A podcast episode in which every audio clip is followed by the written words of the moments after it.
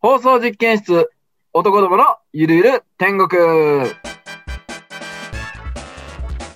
始まりました。放送実験室、男どものゆるゆる天国。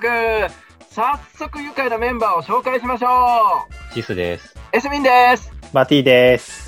はい、ありがとうございます。いやー、今日もね、みんなでね、もう僕らで楽しくお話ししてね、もう大体はね、大半はしょうもないお話かもしれないんけど、そんな中にな、お、おもろいやんけ、とかな、お、ええこと言うやんけ、みたいな風にね、思ってくれたらな、ええなーと思ってね、一生懸命喋らせてもらいますんで、よろしくお願いいたします。で、あのー、大体ね、このね、面白い話しろって言われるのはね、関西人なんですよ。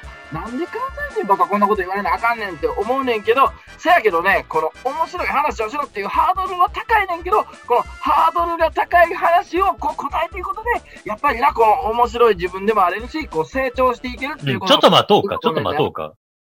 ううるさいんだいやいやよそんなね、そもそもまずあね。の、成長といえばね、やっぱり。聞いてるうるさいんだよ。ね。成長せなあかんなっちょて。っと待って、聞いてあ。う何るさいよ。うるさいえうよる。さいうるさい なんでや、いつもま通りまやんずけうるさい。まずうるさいし、うん関西弁が気持ち悪い。そんなん言わんとってや。まあ、あれだよね。あの、エスミンの担当会はいつもこう、こんな感じで暴走はしますけれどまあまあもそ、うですねえー今日はいつにも増して、こう、ひどいというか、周りを見てないっていう感じがしますけど、どう、どうしました今日は。いや、周りはいつも見てるつもりやねんけどな、なんか、こういやうふうに言われるみたい、そんなこともないけど、そもそもなんで関西弁なわけまあ、二人には前も言ったかもしれんけど、うん初めてのリスナーさんには言っとくと、実は俺生まれ関西で、うん。あの、奈良県出身やねん。生まれ。ほんうで家族、親戚もみんな関西弁やねん。うんせやから、実は、うんほんまは関西弁ベースやねん。せやけど、今埼玉住んどるし、友達も関西人の人おらんから、うん。ほとんど関西弁喋らへんねんけど、うん。せやけど、頭の中では、なんか変なこと言ったら、なんやこいつ変なこと言ってきて、みたいな、こう関西弁で言ったものを考えてんねんな。うん。にはせっかくこのラジオという喋りやってんのに、うん。関西弁出さへんっていうのはもったいないなと思って、もう今日はあえて関西弁全開で喋りたいと思って、もう関西弁に行こうと思って、なるほど。それはいいですけども、あの、一人で突っ走らないでください。すみません。ちょっとね、ラジオで関西弁喋るっていうのはね、どういうもんかわからなくてね、ちょっととりあえず、とりあえず必死で喋らなみたいなな、ちょっと思いが暴走してしまったっていうのは、それは謝りますわ。そうですか。はい。ほんでな、二人はこんなな、ローテンションやねんけど、まあ今日は関西弁に行かしてもらいたいねんけど、うんやっぱりね、関西って言ったら俺あれやと思うねんやんか。たこ焼きいや、ちゃうやん。もうた何こ焼きもせやけど、あの、このベタな感じやだななん気持ち悪い。なよし、反応示してる人いるけど。 なんやねんな。バティの振りもなんかこう、なんか、いや、気持ち悪い感じするななんやねん。なんや、そんな、そんなん言うけどな、シス君かって関西出身やんか。あんたなら生まれって言ったやんか。一応ね、一応ね、奈良生まれだけどね。いや、なんで関西弁喋らへんね ん。だって、あの、僕が関西弁を喋らない理由は、多分今、エスミンの喋りを聞いてるリスナーが思ってることと全く同じです。なんや、ど、ど、どういうことや、それ。うるさ言っい、てみ。品がない、うん。うん高圧的っていうのが僕が関西弁を嫌う理由です。それあんた関西人みんな嫌いって言ってるのと一緒やで、それ。だから僕関西弁大嫌いだよ。マジか。 え、でも、さすがに地元にいるときは出るでしょ関西弁。あ、それはね、実家ではもちろん関西弁をなる喋るほんだけどさど、。そっかあえてこっちで出す理由もないでしょっていうあ感じでほはあるんね。まに。うん。今日はそこをなんとか関西で喋っていただけると。喋らないですね、僕は今日。絶対、絶対喋らないですね。かたくなにかたくなに喋らないですね。ほんだら、あの、シス君は関西弁喋ったら俺みたいな、こう、高圧的な、うるさいみたいな感じになるの。自分でも喋ってて、ああ、俺うるさいな、関西人ってやっぱこういう喋り方そんな嫌やな、みたいな。うーん、まあ、そうなるんじゃないかな。多少はテンションを落として喋るから、こここまでにはならないと思うけど、単純にね、エスミ、音声編集するのめんどくさいから、もう少しボリューム下げてほしいんだよね、単純に。あ、ボリュームなボリュームな、それをしてくれてありがたい。それは、それはやっぱりな、いつも編集してくれてるシス君のな、負担をかけたらあかんからな。うわ気こんぐらい持ちのボリュ悪ーい。ムうでわ気持ち悪い、気持ち悪い、大気丈持夫ち悪い、気持ち悪い、気持ち悪い。大気持ち悪丈い夫かな今日。だいぶ脇道それてもうてんけど、今日のテーマは、やっぱ関西って言ったらお笑いやん。お笑い。なるほそど。うですね。はい。うん。で、この3人でお笑いについてって実はまだ喋ったことないなと思って、今日はね、ちょっとお笑いをテーマに、あのー最後までね、お話ししたいなっておーなるほど。思っとる。わかりました。はい。そんなわけで今回エスミンが大変鬱陶しい感じになっておりますが、放送実験室男どものゆるゆる天国、今週も最後までお付き合いください。はい。じゃあね、今日はお笑いっていうことで、はい。まあ、この3人で話し合っていくっていうふうになってるんやけど、はい。いつあのも通りですね。お笑いっていろいろあるやんか。好きな芸人さんとか、好きなテレビ番組とか、うんうんうんうん。好きなギャグ漫画とか、うんあ、ギャグ漫画とかも書いてんだ。そう、もう幅広い、もうお笑いっていうカテゴリーで、うん。このさ3人がそれぞれどんなんが好きかっていうのうをん。単純に知りたいなと思って。なるほど。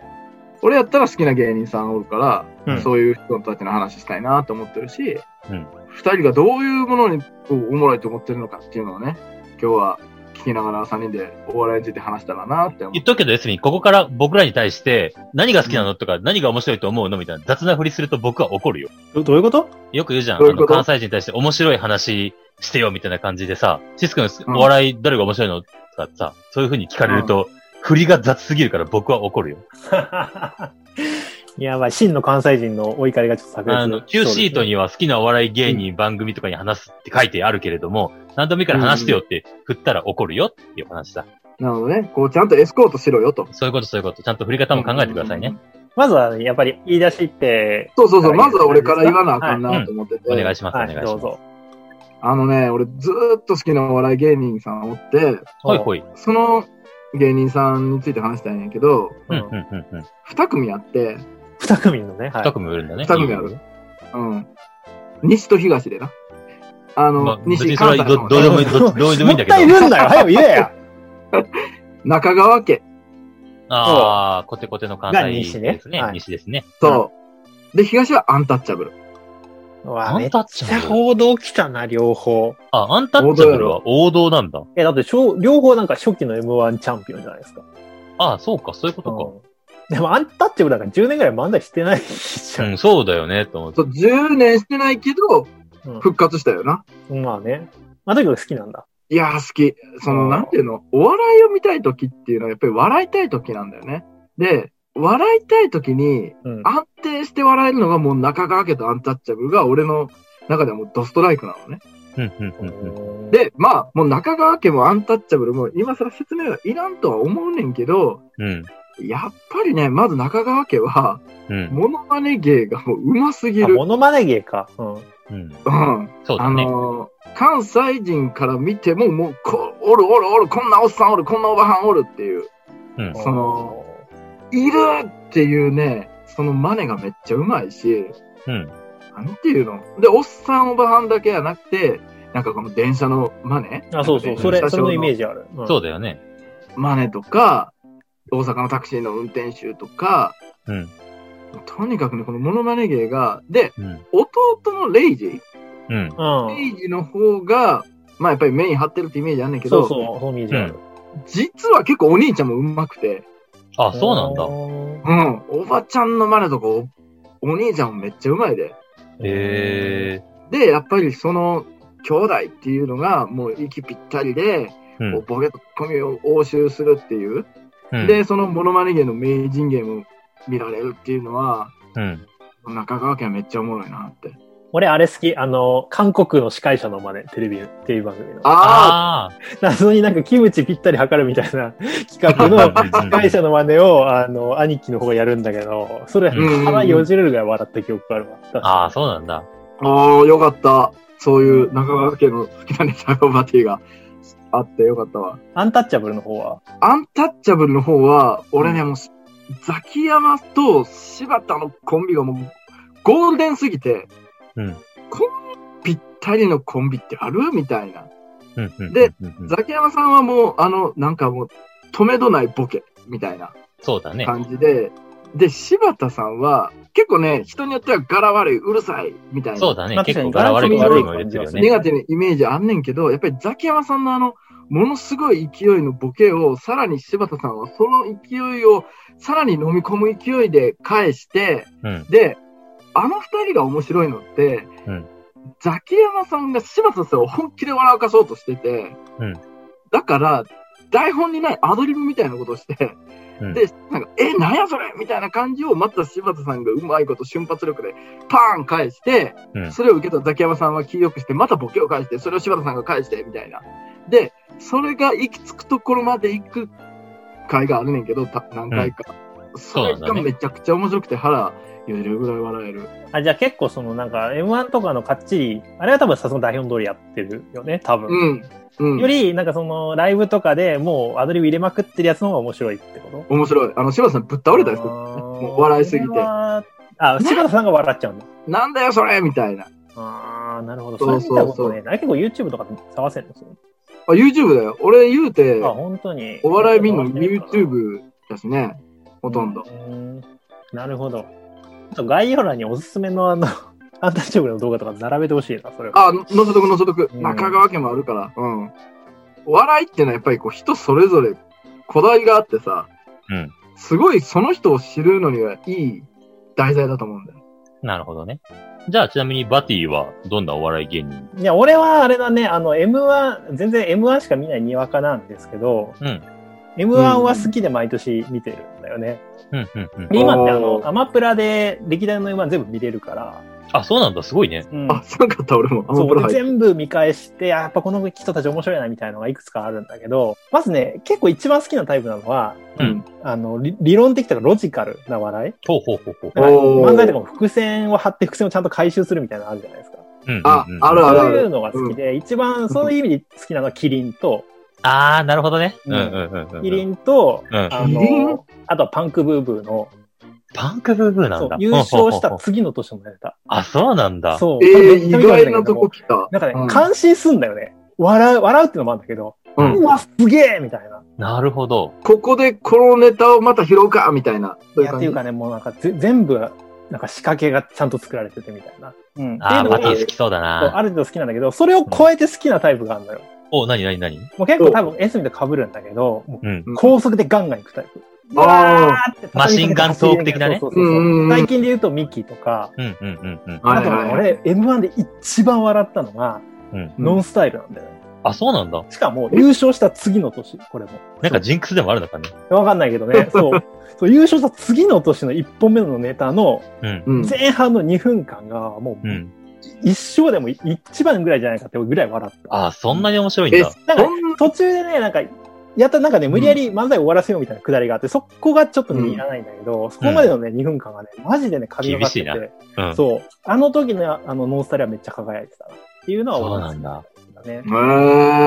って感じ。アマプラで見れるんだね、それアマプが。ラで見えますい。や、理論好きだけあって、話の流れが理論的でよかったね、今あ、ね。よかった。僕はこれでこれが好きでこうだからっていうのはすごいよくわかりやすかった。そうそうそう。なんかね、M1 とかさ、やっぱり、あの、順位付けとかされるじゃん。でそれでみんな盛り上がるから、やっぱり、うんなんうか、んどうしてこの組は今年優勝したのかとかさ、うん。そういうのっても考えて好きだから、うんうんうんうんうだん。からそういう話はちょっとできる。M1 ならそういう話はできる。なるほどね。いいじゃないですか。ジス君は僕はね、そんなにこの芸人超好きっていうのは実はあんまりなくて、うん。うん。なんだけど自分がこの人面白いなとか、このネタ面白いなって思ったネタを考えると、笑い飯とか、はい陣内智則とかう、んサンドイッチマンとかが好きなんだけど、あい結構流れで言ってるんだけど、後から考えると、いや、それおかしいでしょみたいな感じの、じわじわ来る感じが、多分好きなんじゃないかなと思って。ー確かにあの、あれだよね。あの、サンドイッチマンとか笑い飯だと、結構世界観自体がシュールだったりするネタ多いもんね。すげえ面白いなと思ったのが、陣内智則のうんいろんな道具を使ったうんネタをやるじゃないですか。うん。あそこで、こう、ガンシューティングのゲームをするような話があって、うん。はいそこはでいはい撃ってるゾンビのアクションが、こうやってる人だからこそわかる、流れできてるけど、いや、それおかしいでしょみたいな感じのところが、ネタがすごい好き。え、それはね、ガンシューティングやってる人だけに伝わるみたいな感じ。もうあるし、多分ゲーマーは大体伝わると思う。ああ、なるほどね。え、それは、なん例えば陣内智則ガンシューティングで動画検索したら出てく多る。分出てくるんじゃないかな。ああ、ちょっと見てみよう、それ。あれは面白あい、のー普通に。陣内さん、実はあんま見たことなくてさ。あ、そうなんだ。うん。あいや、それは陣内さんおもろいよ面ね。白い。おそっか俺は自動車教習のやつが結構好きやな。そうそう、なんかそういうね、いろんな細シかミい。ュレーターのや。つ。まあちょっとゲームに近いかもしれんけど、海外通深夜通販番組を見てうんる。たら、なんかすごい変な紹介されてっていう。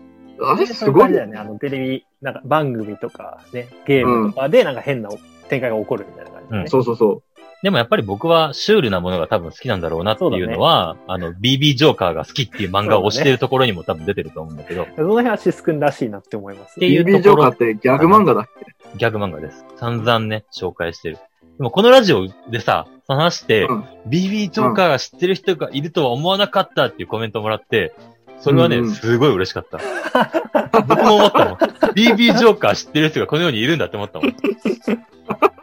いるでしょ、そりゃ。いや、でも、でもね、わわかる。なんか、知ってる人からしたら、こんなところでその名前を聞くとは、みたいな感じで。どうはと思った。同じこと言ってたの。あなあ、るほそどうねいう喜びね。なあちょっと確かにね、あの、言われたその回の後さ、画像検索とかしてみたけど、や、すごかったもんね、なんか、世界ギャのップがね。シュールというか。ななるほんどだこ。れは、みたいな。じゃあ結構三者三様、みんなちゃうね。俺そうは、だねやっそんなぱ感りじだザね王道の笑いって感じやし、うん。バティはやっぱりそう計算され尽くした、完成された笑い。で、シスコのシューうんうんうんっていうことでね。なるほどね。うん、わかったわ。あの、これでなんか面白い締めできるかって言ったらできへんねんけどな。まあそんな感じで、このテーマは終わりたいと思います。はい。はい。じゃあね、ここまでは、その3人がどういうお笑いが好きかみたいなのをね、こう話してきてんけど、はい、そうですね。こっからはもうちょっと掘り込んでいって、はい。あのーお笑いってやっぱり見てたら、あ、こういう風に突っ込むからおもろいねんなとか、なんかうんうんうん、このコンビはこういう掛け合いがあるからおもろいねんなとか、単純にただお笑いを見て楽しむんじゃなくて、あ、だからおもろいのかみたいなのを考えたりせえへん。まあ、お笑い論みたいなことだよね。そうそうそうそうそうそう。ああ、そうなんだね。それを、なんかそれぞれこう話していけたらな、みたいな。それでもざっくりしてて結構広いので、まあ、例によってエスミンから、あそだうねのう別そういうに。ことを話したいのがちょっとり話してみてほしいなって感じかな。もちろん。で、俺のお笑い論、共感してもらえたらええなと思ってんねんけど、いいよ、そんなハードル下げなくて。さっさと行けよ、さっさと。お笑いってさ、うん厳。しいな。ボケとツッコミがあるじゃん。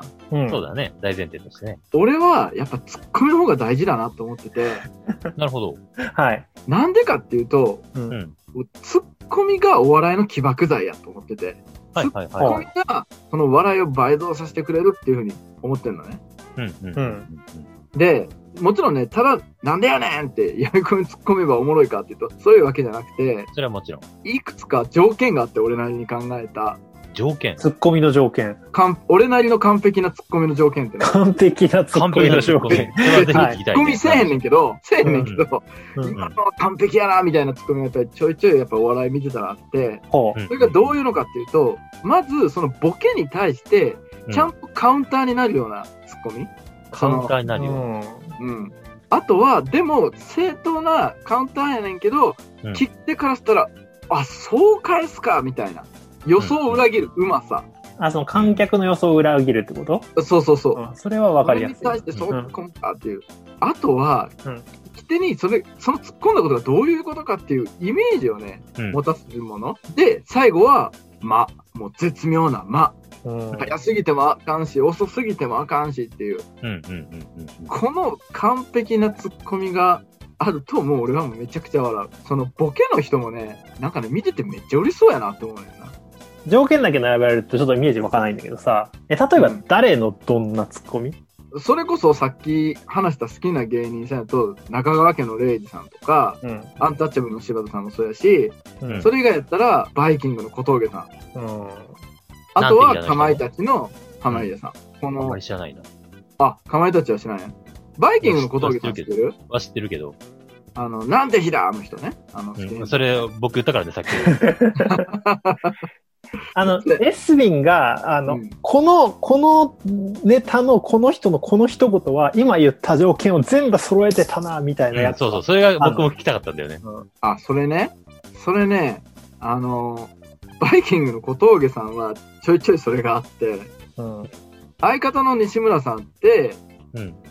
結構、なんていうの、気違いじみた役みたいなうんうんうんところあるんだけど、その、なんていうんかな、その、なんやろ、これ、俺が再現したら寒いから言わんねんけど、小峠さんのうまいところって、その、ボキャブラリーがすごい豊富にあるのね。うんその下引っこ抜くぞとか、うんうん。それこそね、まあ、なんて日だって、普通だったらなんて日だってなんないと思うねんだけど、それをこうんう、完璧なタイミングで、絶妙なまで言えるっていうのはもうめちゃくちゃおもろいし、そのツッコミがお笑いの醍醐味で、起爆剤っていうのが、まあ、お笑い論って言ったらそんな、ね、大層なもんやないかもしれんけど、だから、どれなんだよって。あれシス君、シツス君が止まっちゃった。シス君がシス突っ君がもう込んだタイミングで止まっちゃっッた。コミで止まってもった。すごい絶妙なタイミングで、絶妙なタイフミンリグーをズしたけど、シス君が目つぶって固まってるっていうね。ジス君完璧に止まったけど、入り直したかな。あ、ごめんごめん。すごい完璧なタイミングでフリーズしたけど、突っ込んだらね、落ちた。突っ込んだら、あの、固 まったよ。ジス君が突っ込みの顔で止まってたよ。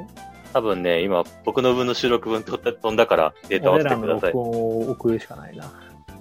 で、なんだっ OK け、そうだ。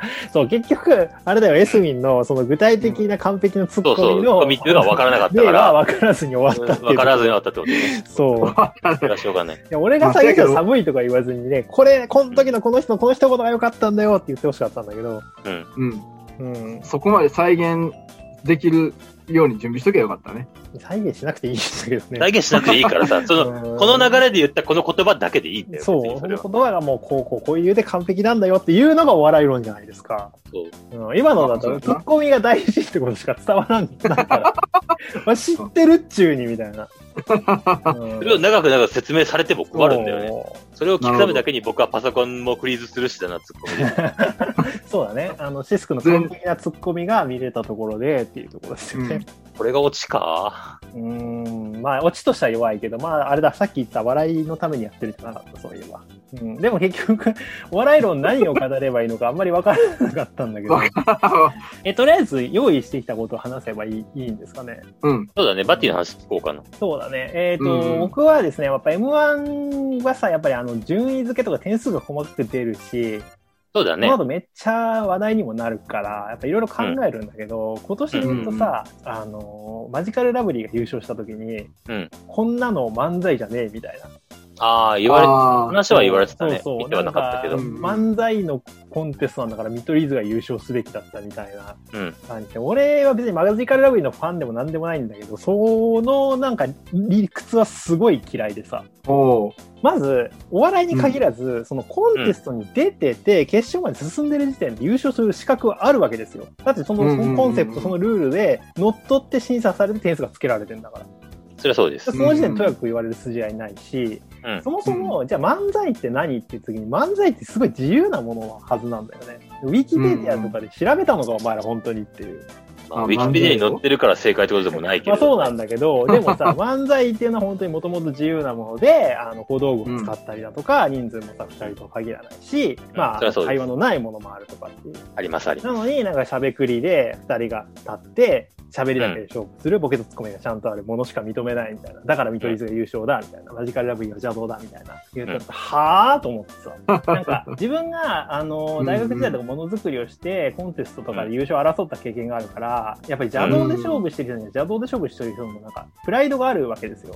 それはそうですよ自ね。分たちの、あの、強みはこれだから、これでなんとかさ、王道ですごいやつもすごいなと思うし、でもそれに自分が勝つにはこれしかないと思って磨き上げて、その刀でさ、戦場に出てるわけだかうら、うんん。それでみんなにすごいって言われたら、それでいいじゃんって思うから、うんやっぱりな、あのーもちろん去年みたいにミルクボーイみたいに王道で行った人が優勝したら、それはそれですごいし、うんまあ、今年みたいにマジカルラブリーみたいな、じゃあどうでしょうって人が優勝したら、あ、こういうスタイルもあるのかっていう、それもそれですうよ。んうんうん。うんっていうのがあるべき姿だと思うなと。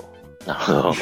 やばい、思った以上に熱くなっちゃったんだけ熱どく語るね、バッティ。なかなかだうんねん。ね、お笑いっていうよりは、どっちかというと、その、あのー、ショーに出る人の気持ちになったらさ、うんコンテスト、あのー、グランプリとかを狙う人の立場になったら、ちょっと感情移入しちゃったんだけど。あなるほあ。どね。でうも、ん、それマがジちょっとお笑い論って言ったらそうかなって感じ。でもね、王道は好きですよ。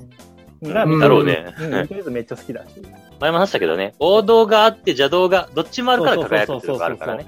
だから、見取り図のが好きだったなとか、俺は見取り図の方が面白かったから見取り図優勝だと思うっていう人はいいんですよ、全然。それはもちろんですよ。そううんうんただ、見取り図がしゃべくり漫才で王道漫才だから見取り図が優勝すべきだっていうのは違うなと僕は思いますということです。だそうです。これはなんか、こう、型にはめようとしすぎだよね。い。うん、そうそうそうそうそうそう。おもろかったらええやんっていうのが、やっぱりお笑いやなってそう思う。おもろかったらええやん、それやねん、本当に。それはそうだねうん。すべてがそれだからね。そうだからね、来年もちょっと面白いなって思う人が新しく出ればいいなと思います。感じかな。うんうんはういんうん。僕の語りがたかったお笑い論はそんな感じ。なるほど。ジェスそさんれはどう僕ですかか、はい結構時間ももうないからあれだけそうど、だね。うん。そもそも僕あんまりお笑い番組とか見ないから、あんまりお笑いがこうだっていう分析はしたことはないんだけど、うんうん。僕が思う面白い笑いっていうのは、どっちかというと誰でもできるような面白い話はこういうものだっていう話になっちゃうんだけど、うんうんうんうん。いい僕が思うのは面白い話って、なんかすごい面白い出来事があってって思ってる人いるかもしれないけど、そうじゃなくて、うんいかに相手にちゃんと伝えられるかっていうのがポイントなのかなと思ってるんだよね。ああ、その、なんか情景が相手にきちんと伝わる感じそうそうそうそそうそうそう。はいはいはい例えば、相手にちゃんと伝えようとする努力をしていればちゃんと伝わるもので、うん。起承転結がちゃんとあって、話の内容を組み立てた上で、余計な情報を入れずう、ん逆に出しすぎもせず、うん。ためすぎもせず、うん。で、自分の感情で、僕はここでイラッとしたんだ、僕はここで、えっと思ったんだ、悲しいと思ったんだっていうのをちゃんと伝えれば、ある程度はどんな話でも面白い話になるんじゃないかなと思ってて。なるほどね。あ確かにめちゃくちゃ話が上手い人が話したら、電車に乗り遅れた話だけでめちゃくちそうそうゃ笑える話になったりするもんね。あれはちゃんと起承転結があって、自分はこうう思った、んうんうんでもこうだった、実はこうでこうで、こうだったんだよっていう話がちゃんと落ちるから、あ、面白いねってなると思うんだよね。なるほどね。ーうん。でも、僕らのこの界隈だと、笑いを取るのってすごい難しいなと思ってて、 どういうことさっきエスミンもちらっと言ったかもしれないけど、笑いっていうのはボケとツッコミがあるじゃん。うん。うん。そうで、ねボケっていうのは世の中の一般とはかけ離れた異常なものなんだよね。まあまあまあ、そうだね。うんうんそれに対して、うん。常識ってこうだよっていうのを入れるから面白いと思うんだけど、うん。僕の分析によると、この界隈の人たちって、ボケとツッコミに分けられないんだよ。